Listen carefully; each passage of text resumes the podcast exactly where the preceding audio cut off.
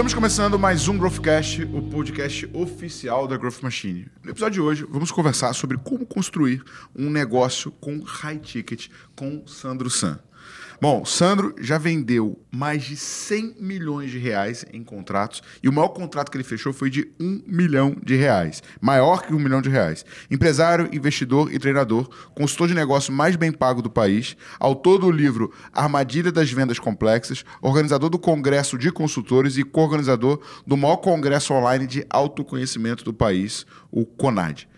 Sandro, obrigado demais pela tua disponibilidade de bater esse papo com a gente, cara. Obrigado você pelo convite aí. Um prazer, uma honra estar aqui falando com vocês. Muito bom. Depois de tanto tempo a gente não se vê, né? Pois Muito é, legal. né? Deve ter, foi antes da pandemia, né? Tem pelo menos uns quatro Foi, anos. tem uns né? quatro anos, tem uns quatro anos. Que legal, Você cara. era outra que pessoa legal. naquela época, né? Evoluiu um pouquinho. Ué, Ele mudou um pouquinho nesse mudou, tempo, né? né?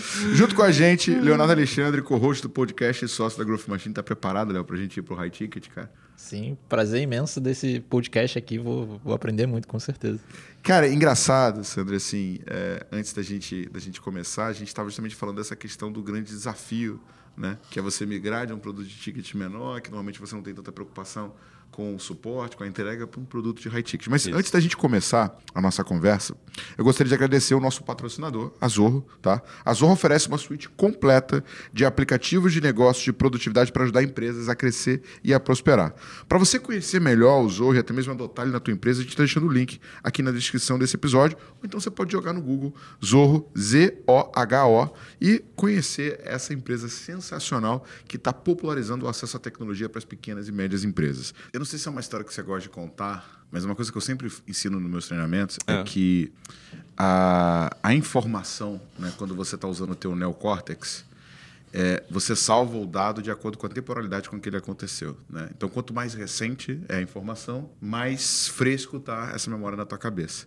Quando a gente fala de um evento emocional, você está salvando esse cara no teu sistema límbico. E, por consequência, não tem uma correlação com a temporalidade, e sim com a intensidade emocional que esse fato te causou. Então, se eu te perguntar para qualquer pessoa onde você estava no 11 de setembro, eu me lembro, estava na casa da minha avó, eu vi lá aquela cena e eu pensei que fosse um filme, né? Eu falei, que Eu filme é esse? que era um filme. Né? Que Que filme, é esse, essa hora e tal? E a gente viu que era o atentado. Você contou uma história de um incidente é, complexo, né, que te motivou e você emocionou todo mundo. Você lembra dessa história? No encontro do Bogado. Cara, me, Você assistiu o falecimento de alguém que morava próximo de você e que era seu amigo. Sim, sim, sim, sim. Lá, Essa história ela é muito boa, cara. É, que foi, é. Você falou que foi isso que te motivou a buscar a mudança, porque você via numa realidade muito ruim. É, lá atrás, né? É que você perguntou sobre esse negócio do high ticket, né? eu estava trazendo sim, esse sim, contexto. mas me lembra disso, cara, porque quando você começou a contar, esse Você negócio veio na minha cabeça. É, não, cara, porque assim, às vezes quando a gente fala que vende high ticket, muita gente olha, é, chega até a ser engraçado e acha que você, tipo, tudo sempre foi fácil para você, que você, sei lá, né, nasceu em berço de ouro e Que tudo. você de uma família rica. Seja uma família rica, né? É, né? Enfim, é muito engraçado isso. Para mim é muito engraçado isso porque é, eu vim de uma realidade muito pobre. Minha família era, era morava numa favela aqui no Rio de Janeiro, né? E na minha época, inclusive, as pessoas falam que o Rio de Janeiro hoje em dia é violento. Eu, na minha época, achava que era muito mais violento. Porque era comum, por exemplo, lá onde eu, onde eu morava, é, você ter guerra de traficante o tempo todo. Você também, de onde eu morava era onde é, o fundador do Comando Vermelho morava. Caraca. Né? Só para você ter ideia. Então, assim, todo mundo queria invadir ali para pegar o cara o tempo todo. Então, era guerra o tempo inteiro. O Não tempo tinha inteiro. paz. Você não tinha paz. Eu lembro que eu morava num apartamento, era um conjunto de prédio, um conjunto habitacional. Eu morava num prédio, eles invadiam muito a casa de baixo, porque tinha alguma ligação ali do, do, do- do- com o pessoal do, do movimento. E eu ficava é, a madrugada inteira, eu passava andando de um cômodo para outro com medo, porque eu tinha medo de dar um tiro e a, a bala furar e subir para cima, né? E me acertar. Então eu ficava a noite inteira indo para um cômodo para o outro. Tipo assim, eu via que eles estavam num lugar, eu ia para o outro, porque era uma gritaria, eles davam tiro dentro do apartamento. Meu É, então aquilo era meio que, que desesperador. E, enfim, eu tinha. E aí, quando eu tinha lá um, 10 anos de idade, eu estava um dia em casa, no prédio de frente, assim, tinha um- um- uma família, né, que eram vizinhos, amigos nossos. É, o filho da. Eram, eram dois, dois garotos que moravam nesse, nesse apartamento em frente. E aí o mais novo começou a chamar, chamar. Eu chamei minha mãe e falei assim: olha, ele, ele tá chamando lá, aconteceu alguma coisa. Aí nós corremos, atravessamos e fomos para outro apartamento que era em frente ao nosso. Né? Era um corredor, né? um, um conjunto. E quando a gente chegou lá, é, o irmão dele, que era um colega meu, tinha descido para jogar lixo fora e começou um tiroteio e uma bala acertou ele. E ele caiu e ficou ali embaixo.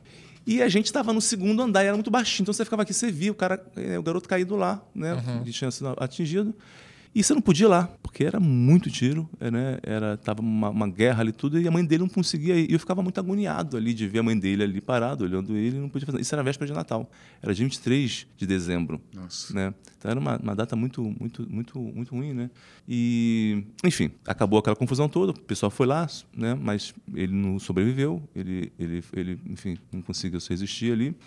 É, naquele, naquele mesmo, naquele, no dia seguinte, a gente saiu dali, meus pais foram passar o Natal fora, porque não tinha condição de passar ali, porque estava uma guerra enorme ali na, na- naquele momento. Eu lembro quando a gente voltou no final do ano, tinham sete corpos na lixeira do condomínio, onde a gente estava. Meu Deus. Você, você vê que você que é a violência, né? É, você já viu tipo Cidade de Deus, assim, aquelas coisas, né? É, eu parecia a guerra da Síria, cara, era surreal.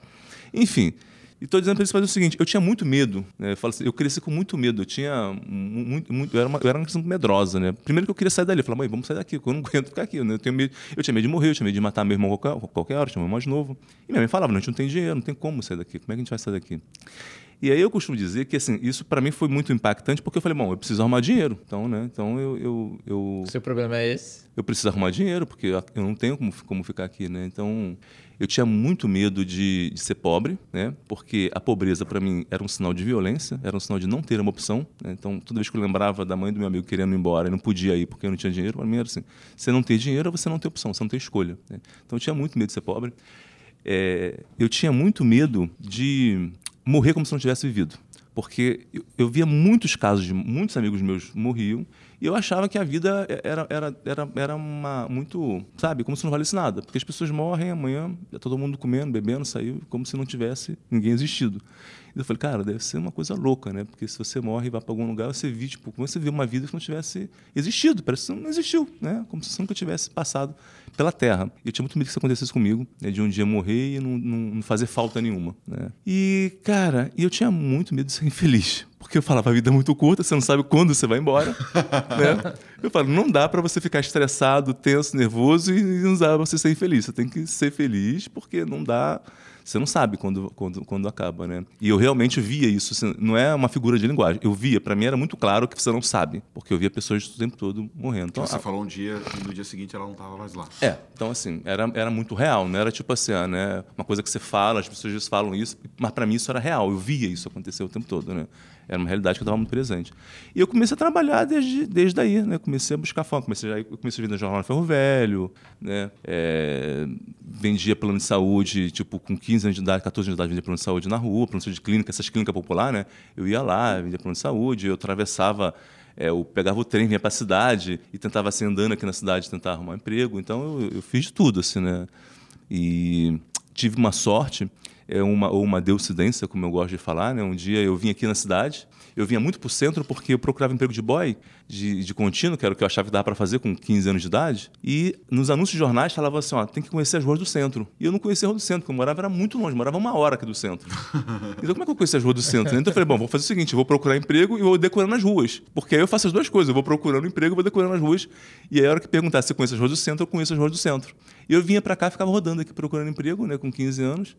E numa dessas, eu passei aqui na Buenos Aires, número 48. Na época ali tinha uma agência do Banco Real e em cima ficava o RH do Banco Real, o antigo Banco Real, né? Depois virou o Banco Alfa e tal, né? É, e depois veio Santan- Santander. E tinha um RH do Banco Real. E eu lembrei que eu tinha um amigo que ele veio fazer uma inscrição para contínuo e ele falou: Olha, eu fui na Buenos Aires 48 no Banco Real. Aí eu passava passando, né, em frente. Eu estava vendo o Mosteiro de São Bento, eu tinha me confessar no Mosteiro de São Bento, estava descendo no Mosteiro de São Bento, passei ali. E eu falei, cara, ali eu vou entrar ali. Aí eu entrei e tinha assim, né, uma vaga para trainee de auxiliar. Aí eu não sabia o que era trainee, né? Não falava inglês, não sabia o que era trainee. né? Que que é Deve de ser quê, bom, né? palavra bonita. Cara, eu não queria saber o que, que era, assim, tipo, né, eu olhei a. Né, tinha, não tinha que ter experiência, não tinha que ter nada, era jovens, né, trainee, jo- é, tinha que ter no mínimo, no mínimo 15 anos e tal. Eu falei, cara, vou fazer, me inscrevi no processo seletivo. Eu comecei a fazer várias, é, vários testes nesse processo, foi uns dois meses. E no final das contas eram 200 inscritos, ficamos 12. Eu entrei, fui um dos 12 que foi aprovado no processo. E quando foi aprovado, aí eu fui entender o que era o trabalho. Que na prática, na verdade, você era para ser um gerente da agência, né? Com o nome de trainee e tal, mas é, o, banco fez um. Já viu aqueles projetos que tem assim, tipo, do Estado Islâmico, que pega assim os jovens e armas? Aham. Era tipo Aham, isso. aham. Saca? Tipo isso. Eles pegaram é, 20 jovens no Brasil inteiro, adolescentes, na verdade, não jovens, adolescentes no Brasil inteiro, com 15, entre 15 e 17 anos no Brasil inteiro, treinavam essa galera e essa galera ia para a linha de frente do banco para poder vender os produtos do banco, né? E, e eu tava ali, né? Teu e eu, primeiro emprego meu primeiro, foi venda. É, emprego assim, né? Formal foi vendas. Aí eu fui lá, é, com, tive que comprar um terno, né? E tal. E era muito, muito louco, muito tudo diferente para mim. Né? Você imagina, você pega um da favela que vai sair para trabalhar para um banco, né, e vai aconselhar sobre dinheiro às pessoas.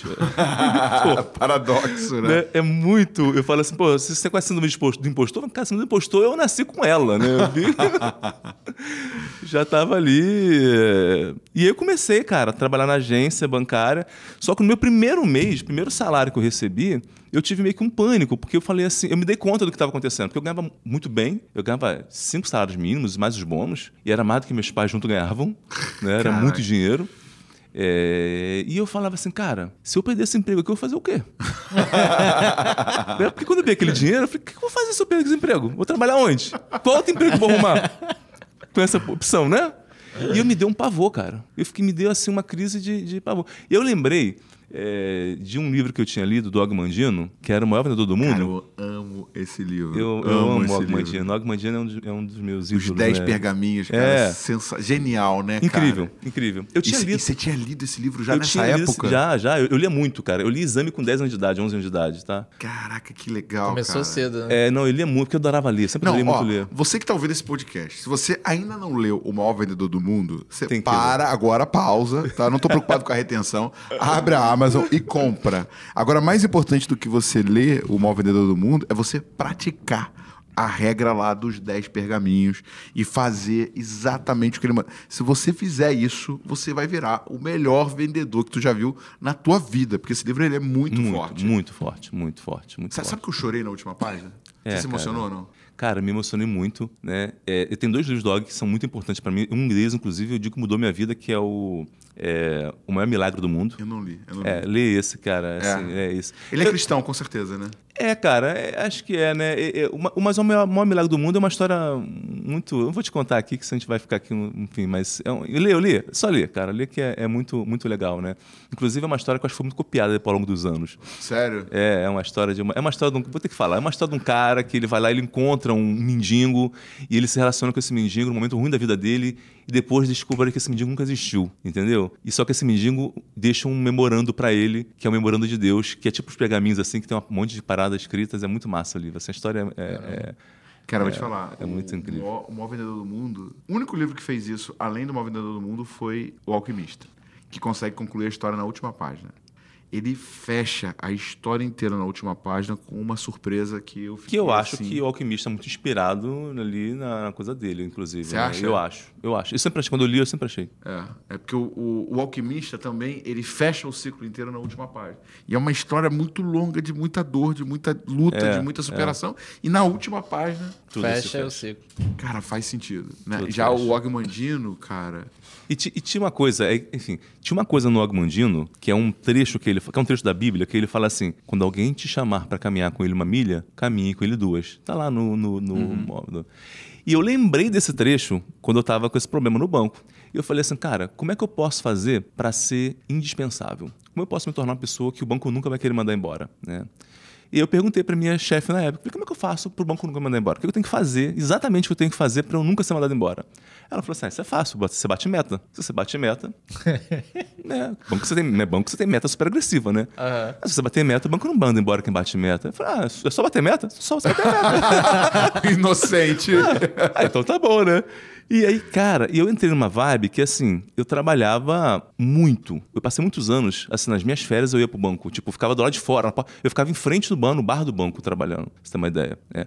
É, eu fui, acho que, o único gerente do banco que chegou a trabalhar em três agências simultaneamente. Eu ia pra uma, saía pra outra, assim, voltava, ia pra cara? outra. Trabalhava pegar mais cliente. pra pegar mais clientes. Né? Você batia a meta? Total, porque eu queria, eu, queria fazer, eu queria fazer uma coisa que ninguém fazia. Né? Eu tinha, é, nessa ideia de, de ser insubstituível, né? eu queria estar num nível que era, tipo assim, indiscutível. Qualquer. Eu bati 200% da minha meta, né? E, e isso era, era, era, era.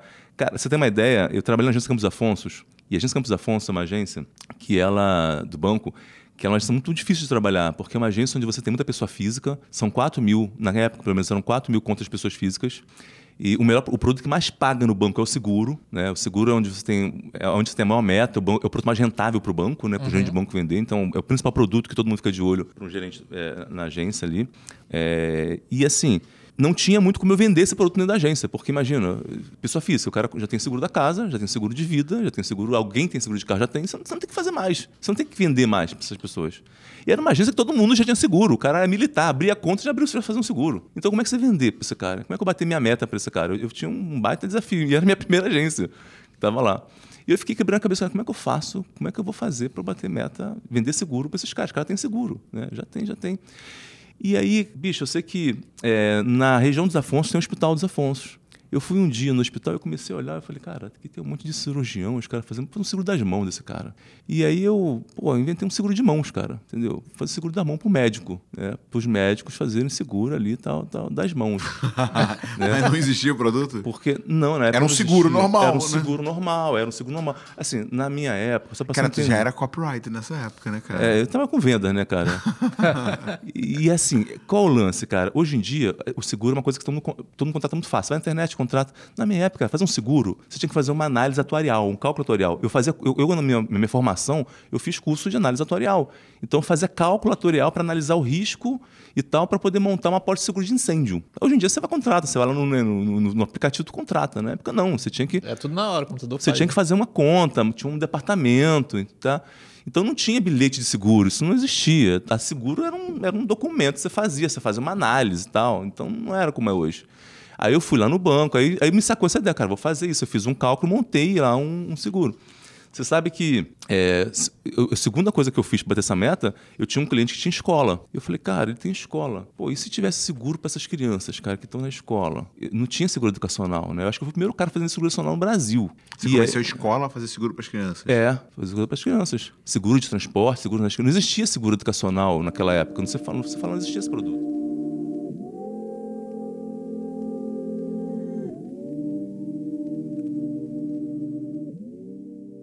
Deixa eu só, deixa eu só pegar um, um, um ponto aqui. Tem, tem duas coisas importantes que ele falou, né? A primeira coisa é, é que você pegou o medo e significou ele numa outra direção, né? Você pensou assim, cara, eu tô ganhando mais do que meu pai e minha mãe junto, né?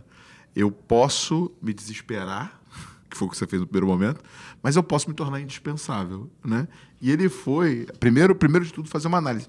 Cara, qual que é o problema da maioria das pessoas que estão em vendas? Elas levam a vida como se ela fosse infinita e não tem problema eu ser mais um. Nesse momento, você tomou uma decisão e falou: eu vou ser indispensável. Agora, pensa só, da galera que está ouvindo a gente agora, que atua em vendas, quantas vezes você tomou essa decisão? Quantas vezes você decidiu jogar num ponto onde poucas pessoas jogam? Aí você já me falou que você, cara, lá atrás, que não tinha essa cultura de venda, de alta performance, de vendedor estudioso, você já tinha lido o maior vendedor do mundo, você trabalhou em três agências diferentes e você, a todo momento, estava ali, cara, médico, seguro da mão, escola, seguro da escola, buscando oportunidade. Cara, não tem como você não ter resultado. Não é, É. O, o copyright, não é o lançamento, não é o marketing digital, é a tua É- mentalidade. É atitude, é atitude, é atitude, é atitude. Mas pra mim não tinha opção, não tinha como dar errado. Tipo assim, não existia opção de dar errado, tá entendendo? Não tinha, tipo assim, não tinha outro emprego pra eu arrumar aquele lugar, não tinha outro lugar pra eu ganhar aquilo. né? E Não mesmo assim, lugar. tu ainda ganhava mais, né? Porque você tinha comissão, Sim, então você comissão. arrebentava ainda mais ainda. Eu tinha comissão. Tanto que o que me levou a sair do banco foi isso. Porque chegou um momento em que eu fui trabalhar na diretoria do banco.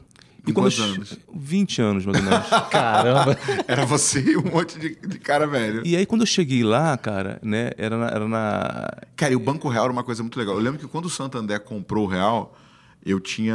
Eu fui sócio de uma empresa de software e a gente ajudou na, integra, na, na na migração da fachada. né? O Santander a, a tirar a fachada real e botar a fachada Santander. E uma coisa que eles elogiavam muito era a cultura do Banco Real, né? Que era Sim, muito boa, né, sim, cara? Sim, era muito boa. Tinha um concurso de ideias novas, que era um curso que premiava quem tivesse ideias novas. Era um banco que estimulava muito a cultura, muito assim. e o Banco Real era um grupo, o Real era um grupo que ele tinha, no meu tempo, 96 empresas. Rádio Transamérica, você pertenceu ao Banco Real, Hotéis Transamérica, pertenceu ao Banco Real, empresa do mundo inteiro, inclusive. né? Então você tinha uma possibilidade de você ir para qualquer lugar. Então eu aprendi assim, muito do que eu faço hoje, que eu vejo hoje, tá, tá vindo de lá. lá, né? É, vem do que eu aprendi no banco. É, a ideia, por exemplo, de uma coisa que eu nunca esqueço, cara. Eu lembro quando o Banco Real lançou um produto, lançou uma empresa nova, que era Transcheck, que era um tipo um cheque, sabe, cheque cardápio, né? Que você vai alimentação, né? Era Transcheck. E aí eu falei, pô, o banco lançou uma empresa nova, cara, vou ver se eu consigo ir para lá. né? Porque eu queria sempre caçar uma coisa a mais para eu fazer. E aí eu fui lá, né? é, vim aqui para a cidade, a sede do banco estava aqui, né? Na Presidente Vargas, aqui nessa esquina. E eu fui lá em cima e tal. E eu, enfim, me apresentei e conheci o, o- o presidente da empresa, né? O cara que era responsável por essa empresa. Eu falei, pô, legal, como é que funciona tudo? Eu descobri que a empresa era duas pessoas, era ele mais um. eu falei, pô, mas como assim? Ah, não é, cara, porque o banco, ele falou, cara, ele era um gerente de uma agência, o banco pegou ele, colocou ele para ser o presidente dessa empresa e trouxe um outro gerente administrativo para cuidar da parte administrativa. Então era ele na venda e o outro cara na entrega, né, na parte de administrativa ali do entrega. Como é que funcionava a operação? O banco tem um canal, uma massa de distribuição gigantesca. Os gerentes de agência vendem os contratos para os clientes, fazem toda ali a parte né, de comercial na ponta, né, o, o fechamento final ficava com, com esse, com, esse, com esse presidente, ele fazia a amarração total da coisa toda assinava os contratos, pegava o contrato, o administrativo processava aquilo. Como é que era processar aquilo? O administrativo pegava o contrato, olhava, encomendava para a gráfica para poder fazer os cheques e mandava direto entregar para os clientes. Que é funcionário para quê? Você precisava de funcionário. você não tinha, você não tinha funcionário para fazer o quê? E aí, você conseguiu pra lá? Não? Não, eu acabei desistindo, porque não tinha, não tinha onde, não tinha o que fazer, fazer. não tinha o que fazer ali, né? Mas quando eu fui trabalhar na diretoria, é, eu fui, num, eu fui num, num- num cargo de gerente regional e eu ficava do lado do diretor-geral do banco, né? Que eu achava que era o Deus para mim, né? Falei, pô, os caras, né? O cara ser diretor do banco era, né? Mas eu ganhava muito dinheiro de comissão. E quando eu cheguei lá e eu descobri quanto ele ganhava, eu descobri que eu ganhava quase igual a ele. Só de comissão. Só de comissão, porque ele não ganhava comissão. Ó, Né? ó, aprendizado, tá? Cargo de vendas é o único cargo que você pode ganhar igual ao presidente da tua empresa. Pô, aí eu falei, cara. E aí isso me desmotivou muito. Aí eu comecei a falar, pô, vou empreender. Vou, vou empreender, vou abrir um É porque negócio. você ali você atingiu um teto. É, pra mim, para mim meio que foi isso, né? Eu falei, ah, não, não, vai, não vai fazer sentido aqui. Tipo, se eu vou ficar aqui mais tantos anos para poder ganhar X a mais, não, não faz sentido, é melhor eu empreender. E aí eu comecei a buscar forma de poder, de investir. Eu já, já estudava muito sobre investimento é, ali. Comecei a buscar forma de poder, de poder investir e tal. E aí eu estava olhando para isso, comecei, aí eu comecei a olhar para fora do banco, né? Que até então eu olhava tudo, as oportunidades estavam todas dentro daquela estrutura, comecei a olhar para oportunidades fora. E aí um dia eu, tava, eu tinha ido num cliente, no Jardim América, esse cliente tinha um mercado lá, e era uma época que estava tava em falta de cerveja no Rio de Janeiro, né? antes da inclusão da, ina- da inauguração da Fábrica da Brahma. E aí eu estava nesse cliente, e esse cara tava uma pilha de cerveja, caixa de cerveja Brahma, vendendo 18 reais a caixa.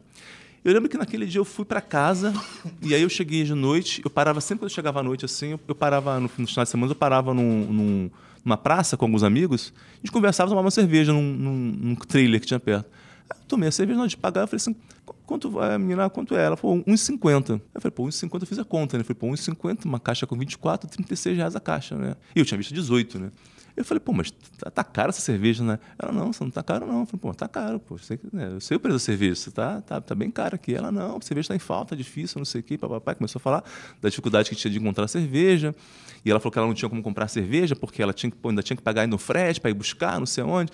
Eu falei, vamos fazer o seguinte: se eu trouxer para você cerveja aqui, você está pagando quanto? Ela paga 24 a caixa. Se eu trouxer para você aqui 24 reais, você paga? Ela, pô, eu pago. Quantas caixas você compra por semana? Eu 10. Toda semana você me compra 10 caixas. Ela, você compra 10 caixas. A 24 reais, 24 reais. É só trazer você aqui. Eu só trazer aqui. Eu falei, tá bom. Eu saí dali, cara. Eu fui andando até. Andei uns 3 quilômetros. Todo bar que eu entrava, eu perguntava: e aí, tudo bem? Você, você tem cerveja aqui, cara? Você compra da onde? Se eu trouxer para você aqui 24, você compra de mim? Compro. Quantas caixas você quer por semana? Aí tal. Naquela noite, eu terminei com 200 caixas de cerveja encomendadas por semana. Aí, cara, só que eu tinha um problema, né? Onde eu vou conseguir a Eu caixa? não, ti- eu não entendia nada de cerveja, de bebida, né? Não tinha engradado, não tinha caminhão, não tinha, não tinha nada, né? Absolutamente. Eu não tinha tempo, porque eu trabalhava de 8 às 6 no banco, né? Então, aí eu, não- eu tinha, mas eu tinha um problema. Foi um problema bom, né? Aí eu falei, cara, e agora, né? Aí eu, putz, catei um cara que tinha um negócio de um frete. Eu falei, cara, vamos fazer o seguinte: vou te dar aqui uma rota, você faz essa rota, você vai recolher os engradados, porque você tinha que recolher todas aquelas, aquelas caixas, né? Você vai recolher esses engradados, você vai levar até um lugar que eu te dar o endereço, tu vai descarregar, vai, vai arrumar um ajudante, né? Claro, vai descarregar, vai carregar, vai voltar, vai entregar tudo nessa rota. E à noite, quando eu chegar do trabalho, eu passo aqui, te encontro, você, a gente já faz um acerto. Tá bom? Tá bom. E aí assim eu comecei uma distribuidora de bebida. né? E aí eu vendia, cara, né? Sei lá, nem lembro mais quantas, mas muitas Mas caixas. você começou a ganhar mais na distribuidora do que no, no banco? Cara, eu não me lembro assim, se eu ganhava exatamente mais, mas eu tinha vários negócios. Eu comecei a fazer vários negócios como esse. Porque não me ocupava tempo. né? E a minha premissa, Thiago, Ah, era você assim. arrumava sempre alguém ali pra fazer o. A minha premissa era arrumar fonte de renda, arrumar negócios que funcionavam sem mim. É, é, é, esse sempre foi o modo como eu, como eu operava, como eu pensava. Eu preciso construir coisas que vão funcionar sem mim, que não vão. Inclusive, eu lembro que muitos anos depois, eu conheci o Marcelo Germano. E o Germano falou para mim assim, eu falei, o que, que você faz? Germano falou assim, não, eu, eu ajudo é, donos de pequenas empresas a construir empresas que funcionam sem ele. Eu lembro que eu pensei assim, mas alguém tem empresa que só funciona com ele? Tipo, era muito, era, era, era muito, muito, muito longe assim para mim, porque eu estava muito acostumado nessa mentalidade de que a empresa tem que funcionar sem você, não vai, não vai depender de você. Você tem que criar sistemas, processos, equipe, lideranças, enfim, é, coisas que vão fazer com que aquilo funcione e você tem que montar tudo e sair da frente das pessoas. Quando você pediu demissão do banco, você já tinha uma renda maior do que a do banco. Então, cara, já tinha uma renda maior do que a do banco, mas, eu- mas aí, é que, aí é que vem o problema. que Quando eu pedi demissão do banco, eu pedi para empreender, é, me, dedi- me dedicar mais aos negócios. E eu estava com uma ideia de comprar uma franquia de uma empresa de São Paulo, que estava chegando no Brasil, e tinha alguns clientes que já atendiam no Brasil, e eu pedi demissão para fazer esse negócio. É, nessa época, eu tinha, além do. Eu tinha vários negócios que eu já, já tocava, mas eu achava que, que eu precisava fazer uma coisa que fosse mais estruturada, né? Sei lá, não queria mais um depósito de bebida só. Eu achava que eu queria uma, eu precisava ter uma marca, uma coisa que fosse mais assim. Então, uma franquia me parecia uma opção é, interessante. Me juntei com mais dois amigos para fazer isso. Eu fiz todo o processo. Aí eu comecei a vender minhas participações nos negócios que eu tinha, recolher alguns investimentos que eu tinha. E um dos negócios que eu tinha muito dinheiro investido, é, eu tinha dois negócios que eu tinha bastante dinheiro investido. Um era uma empresa de factoring, que ficava aqui no centro, que trabalhava com agências de automóveis na Tenente Magalhães, aqui no Rio. E o outro, além da pós-bebida, e o outro era uma fábrica de peças de moto, que eu também tinha investido uma grana lá com esses caras. E e aí, o que aconteceu? Eu comecei a vender minha participação na distribuidora de moto, na, peça de, de- na, na empresa de moto. Um belo dia, é, o meu sócio nessa empresa me deu dois cheques, me, me, devolve, me comprando a minha parte né, nesse negócio. Me deu um cheque para estar passando o seguinte. Falei com ele uma terça-feira, me deu um cheque para outra terça-feira. E eu passei na casa dele numa, numa, num sábado, cheguei lá e descobri que ele tinha se mudado. Pô, cara, se mudou? Estranho. Estranho, né? Aí, pô, não achei ele e tal. Hum, Comecei a. Fui lá no depósito, na distribuidora, na distribuidora de peça, vazio, nada lá. E a vizinha falou assim: ó, ele, ele foi embora, botou um caminhão aqui, ele viajou, foi, sumiu. Falei, cara, não é possível, foi, foi embora. Aí comecei a rodar todo mundo que conhecia ele ali e tal. Nunca mais ouvi, né? E aí foi-se embora. E logo depois, e foi tipo assim, tudo no intervalo de alguns meses, tá? Logo depois, o, o, o governo lançou, isso em 94, isso, né? O governo tinha, logo começou o Plano Real, o governo lançou um projeto para reduzir a inflação, reduzir o consumo, ele limitou todos os financiamentos que eram em 36 meses em até quatro, né? Isso quebrou um monte de empresa financeira, inclusive a minha, que eu tinha ali. E aí, de uma hora para outra, eu fiquei sem boa parte do capital que eu tinha. Né? E aí me restou algum dinheiro, não tinha mais dinheiro para comprar a franquia que eu queria comprar. Aí eu falei, cara, vou ter que comprar um outro negócio, vou ter que fazer né, um, um- algum outro negócio ali. É, resolvi comprar uma, uma, uma pizzaria. Né? Uma pizzaria que tinha um show ao vivo e tal. Era tudo que o meu dinheiro dava para comprar ali a mais, né? É, mas ainda, ainda tinha um negócio de bebida ainda. Mas aí eu fui lá comprar essa pizzaria, entrei. é, cheguei- eu lembro que cheguei um dia lá, era uma- um sábado à noite, e tava cheio de gente, a música ao vivo cheia de gente e tal. Eu falei, pô, isso aqui vai ser muito bom, cara. Tal. Eu, eu gostava muito de em barzinho, né? Pô, vou transformar isso aqui num barzinho top. Eu vim pra Tijuca em bares, eu sempre falei, vou fazer um negócio maneiro aqui. No sábado seguinte eu comprei, que eu cheguei lá, não tinha ninguém. E aí passou um mês, ninguém, ninguém não dava movimento no lugar, né?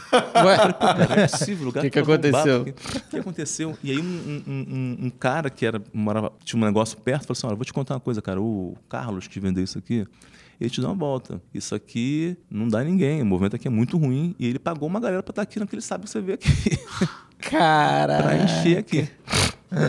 Eu falei, nossa, mãe do céu. Caraca, Aí- veio, veio, veio em grupo, né, cara? Cara, você já viu aquele negócio? Já viu aquele, tem, tem um negócio da, na internet, né? uma peça de teatro de Joseph Klimber. Já viu? Era tipo isso, meu irmão. Eu senti o. Joseph Klimber. Cada hora pedia uma parada. Não, mas você sabe que a gente gravou um podcast com o Rabino Pessar, né? E, cara, no judaísmo, eles têm essa cultura da roda girar, entendeu?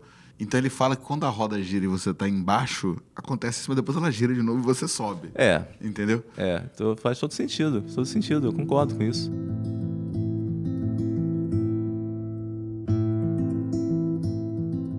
Bom, pra piorar, né? Alguns dias depois chega um cara, um português lá, e fala pra mim assim: Ah, tudo bem, tudo bem, você que tá aqui? Eu falei assim: É, sou, isso aqui é meu. Eita. E eu quero de volta. Eu falei, mas como assim? Não, porque isso aqui tinha um contrato de aluguel, o contrato venceu, não quero renovar, né? E eu quero o prédio de volta. É. E aí foi embora a última coisa que tinha do negócio, né? Eu, Que era o local. Que era o local, né? Porque até então tinha um prédio, né? Tinha, ele, mas venceu o contrato, ele não queria renovar mais o contrato. E, enfim. E aí a coisa toda foi, foi para baixo. E aí foi. Aí você falou a coisa da roda, né? Que meio que a meio que a roda começa ali, né? Porque aí de fato eu fiquei. Aí eu perdi tudo mesmo. Porque eu, tinha- eu já tinha vendido já a distribuidora para colocar nesse, nesse, negócio, nesse empreendimento. Aí realmente tudo ficou muito ruim. E eu comecei a procurar emprego de novo. Falei, onde eu vou ganhar o que eu ganhava no banco? Né? Não tinha onde eu ganhar aquilo. Aí eu achei um emprego de vendas. né? Tinha um anúncio no jornal, né? chamando ó, jovens talentosos queiram ganhar dinheiro, pode ganhar até não sei quantos mil reais. Eu falei, pô, cara, isso é pra mim, né? jovens talentosos. Aí eu falei, pô, vou lá. Cheguei lá, tinha um, era uma. Aí eu fui com uma menina que era noiva na época, eu cheguei lá, era uma empresa aqui na Graça Aranha. Na Graça, Graça Aranha. E era uma empresa de venda porta a porta. Vendia um curso de inglês porta a porta, que era uma empresa concorrente da empresa que o Flávio Augusto trabalhava na época. Caraca. Né? O Flávio Augusto trabalhava no Minimal System. é, e essa empresa concorrente. E, o cara, e era uma empresa que assim, você não ganhava nada, você ganhava só comissão de vendas. Você tinha que estar todo dia lá 8 horas da manhã para uma reunião, a reunião era de 8 às 9, reunião de vendas. Né? Vendas, avaliação, uma reunião motivacional e tal, e você ia pra rua vender. Você não tinha telefone, você não tinha nada, você vendia na rua. Aí eu cheguei lá e, e a e- e o- processo de recrutamento deles era esse. Você botava no jornal, a galera ia para lá, eles vendiam a oportunidade ali para você, mas não falavam qual era o produto. E aí no final, ele, no final de todo aquele, né, ele Lavagem mostrava o produto. Quando ele mostrava o produto, aí, cara, dois terços iam embora. E eles falavam assim: olha, esse aqui é o produto, ó, não tem comissão, ó, não tem salário fixo, não tem ajuda de custo, não tem telefone pra você ligar, não tem nada, né? Tipo isso. Quem quiser ficar, fica, quem quiser ir embora, mas dá pra ganhar dinheiro. Quem quiser ir, pode ir embora. Aí todo mundo foi embora. Eu me levantei pra ir embora também. Falei, pô, tá maluco, né? Vou, vou ficar isso aqui, vou vender curso de inglês na rua, vai dar, dar errado. Vou embora. Aí eu levantei pra ir embora. No que eu levantei para ir embora, tinha um cara que, por acaso, morava no mesmo bairro que eu, estava também lá. Né? E a gente tinha se, se falado ali, ele começou a me segurar conversando. E passou o tempo, né? Era tipo, tipo 10 minutos para você ir embora e voltar para a sala, né? Não foi embora. E aí passou o tempo, e quando eu fui tentar sair ainda, o cara que estava apresentando a reunião, que era o presidente da empresa, estava conversando com a minha noiva na recepção. Eu fiquei sem graça também de sair. Aí voltei para a reunião. Quando eu voltei para a reunião, ele sentou e falou: agora vou, chamar, vou dizer para vocês como é que vocês podem ganhar dinheiro com isso aqui. Aí chamou uma pessoa, que era uma mulher, chamada Leonor. Leonor, por favor, quando você, era uma, uma argentina, quanto você ganhou no último mês aqui? Ah, eu ganhei 4 mil reais. 4 mil reais, né? Pô, 4 mil reais, 30 anos atrás, né? Dinheiro É pra caramba, coisa. muito dinheiro, né? Aí, pô, e me retrasado? Ah, 3.800 reais? Eu falei, gente, se essa mulher falando enrolado desse jeito ganhou 4 mil, eu vou ganhar 20, né? Pô, né? Porque pra mim vai ser fácil isso, né? Pô, né? Aqui é- E tu já tinha tido treinamento de vendas, né? é, eu falei, cara, isso pra mim vai ser fácil, você, né? Aí eu peguei, entrei numa equipe de vendas, né? Tinha- eram equipes, eu tinha uma gerente de vendas, é, eu ia todo dia de manhã e tal. E primeiro, primeira semana, treinamento e tal, segunda semana, sai pra rua e eu não vendi nada. Né? Segunda semana, nada, terceira semana, nada. Primeiro mês não vendi nada. Cara, dois meses não vendi nada, nenhum. Vendia nada. Nada, nada, nada, nada, nada. E assim. E sem ajuda de custo. E sem ajuda de custo. E, e- e- e, tipo assim, eu já tinha pego dinheiro com minha mãe emprestar. Eu tava, tipo assim, já tava Pagando no- pra no- trabalhar. É, pagando pra trabalhar. Eu, já não, eu cheguei num ponto que eu já não tinha dinheiro pra comer mais. Eu já não tinha, tipo assim, eu tinha que. Eu ia de manhã, eu não comia, deixava só jantar de noite. Né? Eu literalmente, não tinha dinheiro pra comer na rua, pra estar assim, na rua, comer sanduíche que fosse. E eu tinha batido assim, tipo, assim, você começa a essas coisas, você vai chamar os amigos, né? Tipo um marketing multinível. Tu vai nos colegas. Eu tentei vender uhum. curso de inglês pros meus colegas, né? Pro vizinho. Eu bati, tudo assim, e nada dava certo. Só que eu fazia uma boa apresentação de vendas, eu fazia toda aquela, sabe? Todo o processo. Todo o processo. Tinha um processo. Tinha um, e assim, tinha um treinamento com processo, passo a passo. Eu fazia, eu fazia, aquilo tudo- eu fazia certinho. No fechamento, alguma coisa acontecia, eu ainda não fechava. O cara falava, vou pensar. E não concluía a coisa. E a coisa ficava, e ficava, ficava, e eu não, não conseguia sair dali. E eu fui ficando, eu fui entrando num processo né, muito é, é, de depressão mesmo, assim, né? Porque você imagina, né? Essa, essa, essa coisa toda. Altos e baixos. né? Altos e baixos, eu chego uma época, e chega um momento que eu não estava literalmente aguentando mais tanta porrada que eu tinha tomado na- naquilo ali. Porque até então eu tinha me segurado bem, né? Eu, eu tava ali na, mantendo, a- mantendo a vida. Mas chegou uma hora que eu não estava literalmente aguentando bem. Eu, comecei, eu entrava no ônibus e chorava. né, Eu escorria a lágrima no meu olho, porque eu tinha dois carros. Eu tinha, eu tinha dois carros, eu emprestava carros para meus amigos. Né, antes. Então eu começava assim, me dava assim uma tristeza assim muito grande. Não é pelo carro, tá? Não é pelo carro, mas tipo assim, Mas pela pô, situação. pela situação que tudo aquilo tinha se tornado. E eu não via muito como sair daquilo, não estava vendo ali, né? E vendendo, não conseguia vender nada. Aí um dia eu saio aqui da cidade, vou aqui para a Central do Brasil, vou pegar o trem. Eu não, não tinha mais ânimo de, de, de ir para ninguém, não tinha nem mais em que lugar bater. Tipo assim, já tinha ido nos lugares que eu achava que podia ir, tinha entrado no banco trabalhava. Então eu não tinha, assim, muito o que ir. E eu cheguei na estação do trem, cara. E eu, assim, eu falei, cara, eu vou, eu vou me matar, porque não tem, não, não tem o que dar mais. Não, não- eu estraguei tudo, eu fiz merda pra caramba e tal, não, não tem mais saída. Aí eu chego na estação do trem. E eu literalmente me preparei para jogar na frente do trem, né? De terno, com minha malinha na mão, parado em pé. Tem aquela linha amarela ali, né? Pisei na linha amarela, fiquei esperando o trem chegar na ponta. Falei, vou chegar aqui, quando ele estiver chegando em ponta, eu vou, pum, me jogo aqui na frente. E nunca comecei a olhar, é, meio que minha vida passou assim na minha cabeça, né? Por aqueles segundos enquanto o trem estava chegando.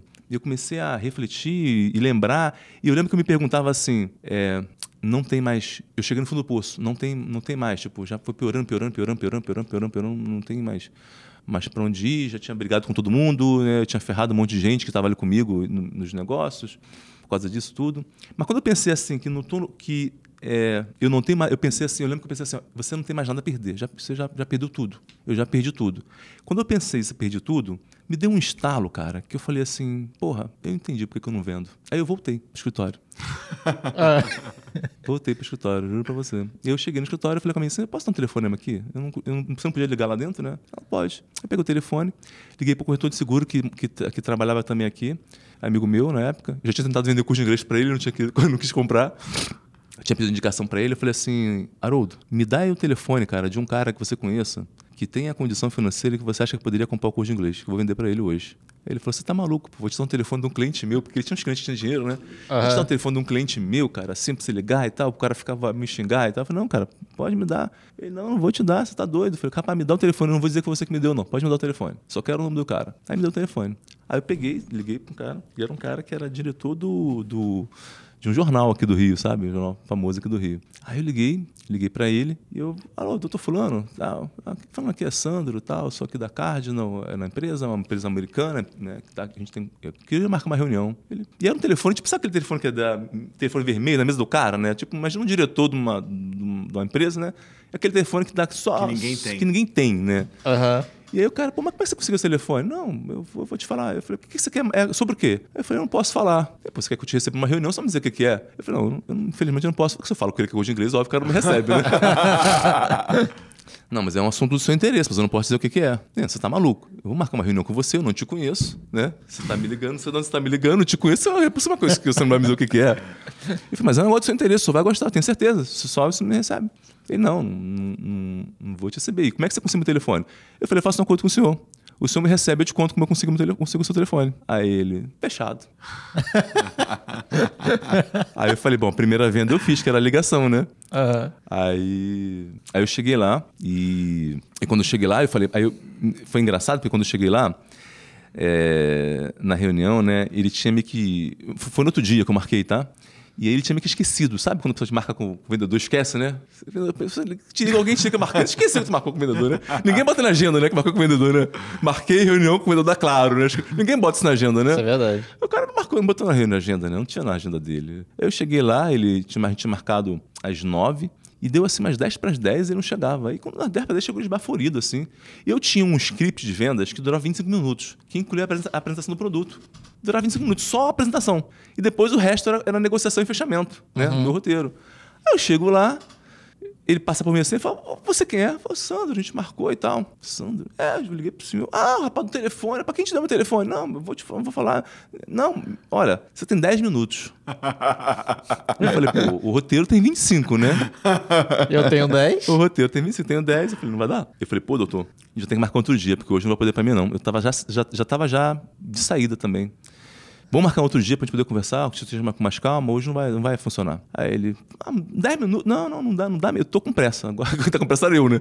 Eu tô com pressa, não dá, pra gente marcar, não dá. Ele, tá bom. Aí ele senta na mesa dele assim, né? Ele sentou, pegou aquelas agendas de mesa, né? Ele olha a agenda assim. É, Segunda-feira, às 10, tá bom pra você? Aí eu uma agenda, peguei minha agenda assim, olhei, em branco, né? Olha, segunda eu não posso, não, posso na terça às 10. Aí ele, tá bom, terça-feira. Aí eu fui na terça. Aí eu chego lá, começo a falar com ele, e ele. Aí eu falei pra ele que assim, né? Ele, né como é que vocês fui explicar pra mim? Chega pra ele falei assim: olha, que a- que a empresa. A gente consulta algumas pessoas da sociedade carioca, o seu nome foi citado aqui para poder é, conhecer esse produto, eu sou, fui indicado. Eu contei, eu falei para ele que o departamento de marketing nosso fazia um trabalho para poder buscar pessoas que queriam, né, que podiam conhecer aquele, aquele programa. E aí comecei a perguntar para ele sobre inglês e tal. Ele não respondia muito bem, sentado, de braço cruzado, muito assim, né? Aham. Muito, sabe quando a pessoa está muito resistente? E aí eu pego, falo, converso, converso com ele, ele não fala nada, o tempo todo com o braço cruzado, é, não deixa eu mostrar nada, contrato, nada, ele manda tirar da mesa tudo, uma conversa muito fria o tempo todo. Eu perguntava, ele monossílabo, e aí, no final eu, eu terminava meu roteiro de vendas fazendo uma ancoragem de preço. E depois eu entrava numa, numa oferta. Eu não fiz oferta, eu fiz ancoragem e parei. Né? E eu falei, aí quando eu parei, ele falou assim, e aí? Eu falei, não, acabou. Ele, mas como assim acabou? Eu falei, não, acabou, já, acabou, acabou. Aí ele, acabou? Eu falei, não, acabou. E tipo assim, né? você não vai me vender nada, né? Aí eu falei, então, agora eu queria ouvir do senhor, o que, que você achou? E foi engraçado, porque ele descruzou o braço e fez assim na cadeira. Aham. Aí quando ele fez isso, aí o que, que você achou? Ele, ah, eu achei muito bom. Eu gosto muito, inclusive. Eu falo inglês fluentemente, né? Morei cinco anos nos Estados Unidos, depois mais três anos em Londres. Meus dois filhos falam inglês, minha mulher fala inglês, né? E, e lá em casa, no café da manhã, a gente conversa em inglês todo dia. eu vendendo curso de inglês. E eu vendendo curso de inglês, né? Aí eu me senti aqueles caras que vendem dinheiro pra esquimó, né? Aí eu falei assim, nossa. E eu lembro que na hora eu pensei assim, cara, eu preciso fazer, eu, eu, eu não posso desistir. né? Eu só tinha esse cliente pra fechar. né? De novo, só, só, tinha, essa- só tinha essa chance. Aí eu falei assim, nossa, que interessante. Deve ser por isso que indicaram o senhor, né? Alguém capaz de dar opiniões sobre inglês, né? Só, só o senhor mesmo, né? E ele começou a comecei a tentar achar uma forma se tinha algum jeito de, de, de aquilo fazer sentido para ele, né? Obviamente ele só ia comprar se ele de alguma maneira ajudasse ele em alguma coisa, né? E aí nessa conversa toda, em algum momento ele, ele- quando ele fala essa coisa de que ele treinava o inglês de manhã para manter a fluência, eu, eu falei, cara, o nosso produto, eu pensei, né, tem um benefício para isso. Que a gente tinha um, um aparelho que ele era um aparelho para treinar a fluência, justamente para as pessoas, né, não desaprenderem o inglês. Aham. Só que eu não tinha uma forma de entrar de novo no assunto com ele e fazer a oferta. Eu fiquei buscando essa forma ali na conversa, conversando, conversando, conversando, conversando, até que chegou uma hora em que eu falei assim, mas doutor, me fala uma coisa. É, você acha que, esse, que a gente vai, vai ter sucesso com o produto, que vai ser legal, né? tipo assim, no Brasil? E ele é desses caras, sabe essas pessoas assim que moram nos Estados Unidos e quando, e quando tá aqui no, no, no Brasil, acho que tudo é ruim, né? Que tudo no Brasil é ruim, né? Que o Mari- é, a ele, eu acho que não. Sinceramente, eu acho que vocês não vão ter sucesso com isso, não. Eu falei, mas por que não? Rapaz, isso é, um- isso é uma empresa americana. Isso é um produto americano, cara. Entendeu? Isso é negócio pra, é, pra, é, é você aprender inglês em casa. Sabe quem aprende em casa? quem estuda em casa? Americano, cara. Brasileiro não estuda em casa, nem na escola. brasileiro estuda, vai estudar em casa. Né? O brasileiro é preguiçoso, é indisciplinado. O americano não. O americano é focado. O americano é, o americano é um povo. E aí começou a falar isso. Né? O brasileiro é preguiçoso. né? O brasileiro não, não- dá conta, cara, de fazer as coisas. Ninguém quer nada com nada, né? Não é igual o americano, que é um povo é, obstinado para conseguir as coisas, né? focado no resultado, capaz de realmente fazer acontecer. Eu falei, poxa, eu nunca tinha pensado sobre isso. Eu acho que você tem razão. Mas me fala o senhor, o senhor acha que eu conseguiria aprender usando esse método? Aí ele falou assim, pô, eu? pô, claro, né? Claro. Bom, vou fazer o seguinte então pro senhor. Aí eu, puxo minha mala, abro meu contrato, boto na mesa e falei assim, olha, eu vou deixar o senhor comprar isso aqui agora, o senhor levar esse, esse, esse programa agora. É, E eu tinha feito uma coragem no valor X, né? Eu falei assim, não vai ser esse preço aqui, não precisa, né? não, é esse preço que o senhor falou, vai ser é, tal. Onde eu mando entregar? Aí baixei a cabeça e não olhei para ele mais. E ele foi me dando endereço, me dando tudo. Eu falei, agora, agora, tipo assim, agora vai ou vai, né? Eu já tinha feito tudo que eu podia até aquele momento. Aí ele me deu o endereço, me deu o cartão de crédito na hora, você pegava o cartão, ou pegava cheque e tal, né? E eu fechei a minha primeira venda. E naquele mês eu fiz 20 vendas. Entendeu? Aí a Mas roda eu- gira, a roda, a roda que o pastor falou gira. Mas o que, que você entendeu que você estava fazendo de errado? Cara, então, aí tem um, tem um, tem um, um- um mega insight, tá? Pra mim, que é o seguinte, Thiago. É, eu fui um garoto que teve muito sucesso muito cedo. Vamos falar assim, né? 15 anos, tô no banco, papapá. E aí eu olho, e o tempo todo eu trabalhei, eu trabalhei muito achando que eu tinha essa, esse poder, essa força, né? O tempo todo, eu me trabalhava o tempo todo, minha mentalidade para eu poder estar ali. É, quando eu quebro e perco tudo, eu começo a achar que eu não tenho nada, que eu, que eu, que eu fiz merda, né? Eu estraguei tudo. E o que eu percebi, Thiago, é que todas as vezes que eu ia num cliente, eu tinha medo de dizer que eu era vendedor. Eu tinha vergonha de dizer que eu estava vendendo, entende? Eu tinha vergonha que o cliente percebesse que eu estava vendendo, porque eu achava que se eu tivesse vendendo, era como se eu tivesse assim, pô, era como se, era como se alguém estivesse falando assim, cara, esse menino, pô, era tão inteligente, agora tá aqui vendendo? Esse menino estava na, na diretoria de um banco, agora tá aqui vendendo, né? Coitado. E eu tinha, sabe? Eu tinha esse receio de que se eu estivesse vendendo na- lá na ponta, até a hora da apresentação ia bem, mas se eu estivesse negociando, vendendo, de que aquilo de alguma forma estaria transmitindo para a pessoa de que eu era uma pessoa fracassada. E eu não queria ser uma pessoa fracassada, entende? Eu estava naquela, né? E quando eu olho para e quando eu estou na estação de trem e que eu penso assim, eu perdi tudo, eu entendi que eu não tinha perdido tudo, porque eu tinha esse orgulho de achar que eu era melhor do que alguém, entendeu? De achar que, nossa, né, que eu tinha que proteger alguma coisa. E como é que eu estava disposto a morrer para proteger alguma coisa? Não fazia o menor sentido. E na hora que eu tive essa iluminação, isso meio que desbloqueou para mim. Cara, e como, como você dominou o high ticket? Como que você entendeu essa ponta do high ticket? Tá, o high ticket foi o seguinte. Eu estava lá no mastermind do Érico, e primeiro encontro do Érico, o Érico traz um cara russo chamado Andrei Parabelo. Eu sempre gostei de vendas de alto ticket, era uma coisa desde o banco que eu gostava, já, já, já era. Já, porque o banco tinha um negócio do private, né, o cliente black. Era uma linha que eu sempre gostava ali, estava meio que sempre trabalhando para isso ali. É, mas o Érico trouxe esse cara, o, o Parabelo chegou e ele se apresenta falando: Eu sou o consultor mais caro da Rússia. Eu era um consultor, eu tinha uma empresa de consultoria. E eu falo: Pô, como esse cara é o consultor mais caro da Rússia, né? E ele fala, fala, fala ali na reunião. Termina a reunião, Parabelo vira, a gente está numa, numa rodinha com algumas pessoas. E ele começa a perguntar: O que, que você faz? O que, que você vende? Como é que é? E Ele eu, falava português, falava inglês? não, não, inglês. E aí, tal. E ele perguntou quanto eu ganhava, né, ali. Eu falei, ah, quanto eu cobrava? Eu falei, eu era consultor e cobrava 300 reais a hora. E ele falou, por que não 5 mil? O que te impede de cobrar 5 mil? E aí eu fiquei com essa pulga na outra da orelha, né? Eu falei, esse impede? russo, filho da mãe, né? Pergunta isso, vai embora pra rua, pega o avião, vai embora. E eu fiquei ali com essa pergunta. Eu falei, caramba. Na época eu já tinha um curso, vendedor de um milhão, que eu cobrava dois mil reais, e o meu time de vendas, porque eu vendia esse curso né, no telefone, o meu time reclamava, falava, cara, mas tá caro, dois mil reais tá caro, ninguém vai pagar dois mil. Aí eu volto e falei, cara, a gente vai vender uma consultoria por 15 mil. Vão ser quatro horas de consultoria e tal, 15 mil. E meu time ficou maluco, pô, você está maluco, pô, a gente não vende por 2 mil o curso, vai vender consultoria, que é a mesma coisa do curso, né? Que era meu conteúdo, por 15, ninguém vai comprar. Eu falei, não, tal, e, e o russo falou, né? Aí ele tinha ensinado uma campanha, eu peguei e fiz uma campanha para minha lista, é, fazendo uma oferta né, desse, dessa consultoria. Uma aplicação, uma, uma- uma- um- basicamente um e-mail ali, convidando as pessoas para uma aplicação, fazendo a oferta. Manda o e-mail, daqui a pouco recebo uma mensagem, um cara responde e fala assim: Pô, Sandro, eu te acompanho aqui há algum tempo e tal, pô, vi aqui a tua oferta, achei bacana, legal. Agora é o seguinte, cara, nem fulano de tal, né? Falou o nome de um cara famoso no mercado, né? Que, que, que trabalhava com vendas, nem fulano de tal cobra isso, por quem você pensa que você é? Aí eu falei, cara, e, e aquilo me deu um choque no primeiro momento, né? Eu falei, pô, cara, será que eu fiz alguma merda, né? Mandar. Tô cobrando mais caro do que todo mundo no mercado cobrava, né? Meus, meus concorrentes ali, né, cara? Mas logo depois um outro cara mandou, falou: ah, entendi como é que funciona, quero saber como é que é. Eu fiz três vendas nessa campanha. Eu falei, cara, isso funciona. Esse negócio funciona. E aí eu falei, aí eu lembro que eu, respondi pro cara, né? Eu falei, depois que eu vendi, depois que eu vendi, claro, né? Eu respondi pra ele, fulano, você mandou uma mensagem perguntando pra mim quem eu penso que eu sou. Eu quero te dizer uma coisa. É, eu cobro caro, não é porque eu penso que eu sou melhor do que ninguém, porque isso não tem a ver comigo. Eu estou cobrando porque eu acho que aquilo que eu entrego, ele pode oferecer 10 vezes mais de retorno para quem está comprando. E eu acredito naquilo que eu estou vendendo. Agora, se esses- essa pessoa que você falou aí, se ela não cobra isso, talvez quem tenha um problema seja ela e não eu. E aí eu voltei e, cara, eu comecei a estudar tudo, co- consumir tudo sobre high ticket no mundo. E quando eu falo tudo sobre high ticket, é assim, cinco pessoas no mundo que são high ticket.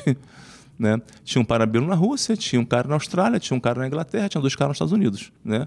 Eu comecei a consumir tudo desses caras, consumir, consumir, consumir. Comecei a aplicar isso para mim, para os meus negócios ali, para poder vender minhas consultorias. Comecei a vender consultoria de marketing digital, comecei a fazer negócios usando essas, as coisas que eu estava aprendendo ali.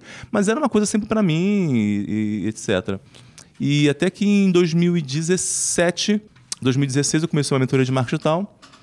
E eu tinha um aluno que não tinha resultado com nada, ele fazia lançamento, não tinha resultado, ele fazia perpétuo, não tinha resultado, ele não sabia o que ele queria. Eu decidi ensinar para ele aquilo que eu fazia. Ele começou a, ele fez uma campanha, ele sem experiência, sem conhecimento, sem nada, ele lançou um produto high ticket, é, vendeu e eu falei, cara, acho que eu vou ensinar isso para outras pessoas. E eu resolvi fundar a Cliente Alto Valor em 2017 e desde então a gente começou aí a treinar e ensinar e a, a refinar e aperfeiçoar essa metodologia para ensinar a vender high ticket. E é a próxima febre do mercado, na, na tua Agora, percepção. né, é. como o custo por lead está cada vez mais alto e os lançamentos não estão ficando de pé, tá todo mundo correndo para aí, né? É, eu diria, eu diria para você que a gente está no high ticket chegando num momento que nem é uma, uma é, um, é um momento de meio que estabilização já quase. Ah. eu acho, tá? Eu acho que porque eu vi isso acontecer nos Estados Unidos. Lá em 2007 eu vi o high ticket começando lá, tá? É, E eu acho que que a gente meio que já veio passando ali por essa fase, nos últimos dois anos ali, já veio muita coisa acontecendo ali. Agora está mais popular, mas sabe aquela coisa, quando fica muito popular, já não é, não é nem a grande mais coisa quando está tão popular. Eu acho que está num momento que está me estabilizando. É, tem muita gente aparecendo, acho que vai sumir muita gente daqui a pouco. Muita gente vai. Igual vai, aconteceu com o lançamento. Igual com o lançamento. Vai, um monte de gente vai desaparecer, vai ficar ali uma meia dúzia que vai sobreviver, porque tem, muita, tem muito detalhe no high ticket, sabe? Que muita coisa que as pessoas não falam, que não entendem. E, e o high ticket envolve não só você vender, uma oferta, mentalidade, mas envolve você ter uma estratégia de produção de conteúdo, envolve você ter uma boa estratégia de venda, sabe? um, um processo. Então, tem um conjunto de fatores que se complementam. E, e, ele é, em certo nível, né, é, para quem quer escalar, um pouco mais complexo. Acho que não é. Para quem está assim, querendo ensinar isso ou falar, acho que assim, vai, vai ter muita gente que vai desaparecer falando disso.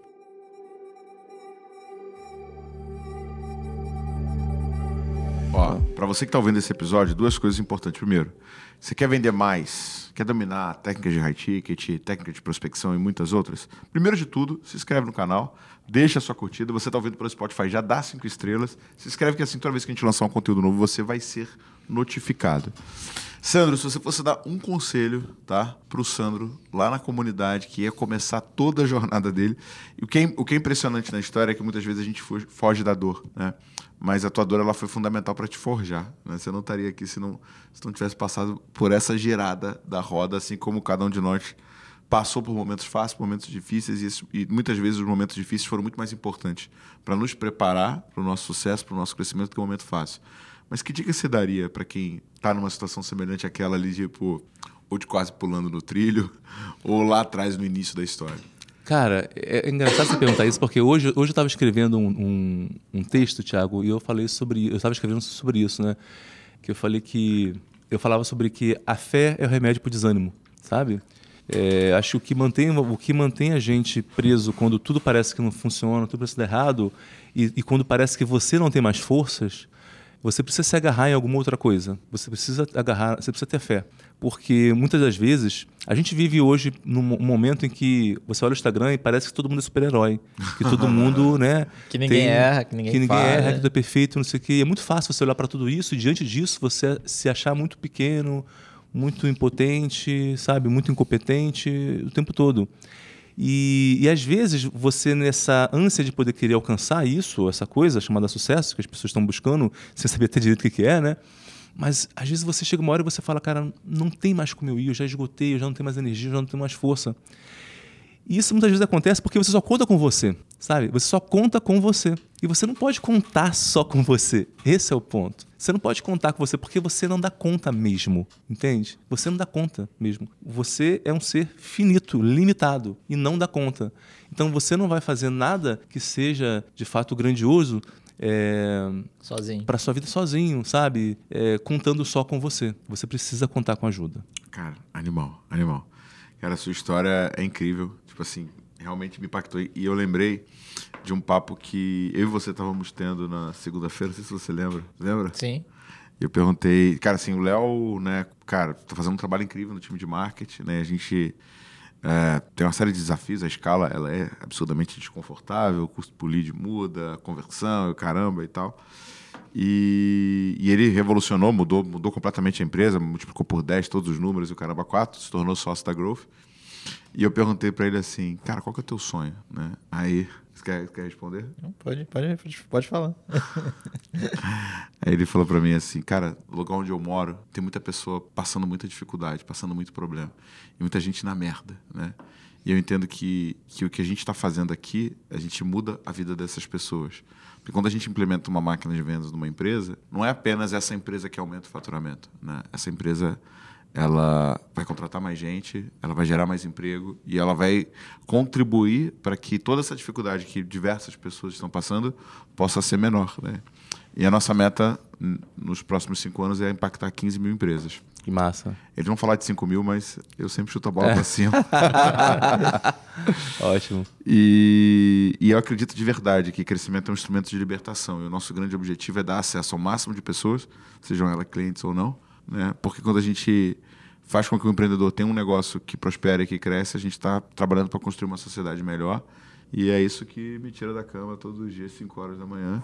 E o Léo falou isso com o olho cheio d'água, né? Né, Léo? Por que, que você se emociona quando você pensa nisso?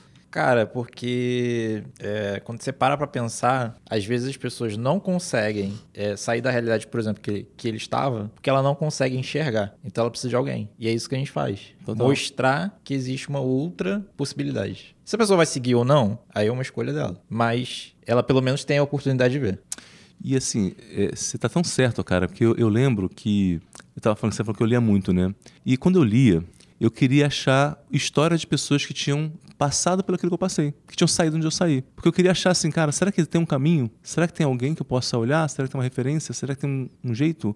E eu precisava de uma história. E, e essa era a minha busca. Eu li, eu li o tempo todo buscando uma história. Eu lembro que eu tinha uma fascinação de encontrar uma história de alguém que pudesse falar assim: olha, eu vim do zero, eu, eu vim com, com condição nenhuma. E eu olhava, porque quando eu olhava minha volta, eu só via pessoas que já tinham dinheiro e que tinham mais dinheiro.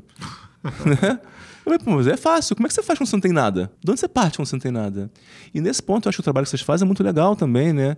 Porque eu, eu acredito que, que vender, cara, é assim, é a coisa mais democrática que existe, é a oportunidade mais democrática, mais libertadora que existe para você poder mudar a sua vida. Não tem nada que pode mudar a sua vida além do que vendas, né? Acho que nada é tão possibilita tanto que você mude sua vida do que vendas, porque você não precisa ter uma faculdade, você não precisa ter um pré-requisito, você não precisa ter nada, só precisa ser capaz de vender. E você vai ser julgado e remunerado não pelo teu passado, mas pelo que você faz Exatamente. pra frente. E é, Exatamente. e é justamente o que eu acho até impressionante, porque, por exemplo, é, a gente fez algumas turmas de SDR, né? Pra quem não sabe, é o começo ali da carreira de, de, de vendas, né? Pessoa responsável por agendar a reunião. Exato. E é um salário bem inicial ali, a pessoa tá começando, a gente fez alguns cursos gratuitos, formou algumas pessoas. Cara, teve gente que realmente aplicou muito o que a gente ensinou. E quando eu navego ali pelo LinkedIn e outras plataformas, cara, eu vi que teve gente que chegou a se tornar sócio de empresa já. Isso tem um ano e meio. Então foi uma coisa muito rápida. Que legal, que massa, animal. Só que, cara, abriu uma oportunidade para uma pessoa que estava começando, ela agarrou essa oportunidade, colocou a mão na massa e deu um salto assim muito grande em um curto espaço de tempo. Então, eu acho que esse é, é um poder que vendas têm. Sim. Não, e, e gente que tava assim, cara, lá no interior do Nordeste e hoje tá morando em São Paulo. Olha só. Porque aprendeu online, gratuito, aplicou para uma vaga, foi aprovado. Né? E não é um, não, são vários. Vários massa, e vários e vários. Sandro, cara, eu queria agradecer muito pelo teu tempo, pela oportunidade de bater esse papo contigo. Cara, quem quiser trocar ideia contigo, quem quiser uma ajuda, quem quiser se tornar um cliente de alto valor, criar- se tornar um cliente do cliente de alto valor, né? Como é que faz para te achar? Cara, Instagram, melhor lugar, se me achar, né? É o Sandro San. É melhor lugar. Também tem cliente de alto valor também, é um lugar que você consegue achar bastante coisa ali, inclusive conteúdo. A gente tem bastante conteúdo falando sobre isso, sobre como vender mais caro, como cobrar, enfim, os desafios que a gente enfren- enfrenta nisso, nisso tudo. Pode me encontrar por lá. Leonardo Alexandre, onde que te acha? LinkedIn ou Instagram é igual. leonardo.alexandre.si. Ó, thiago.reis.gm, Instagram e TikTok, tem dancinha no TikTok. Eu quero ver essa. e LinkedIn, Thiago Reis Growth Machine. Vambora pra conta.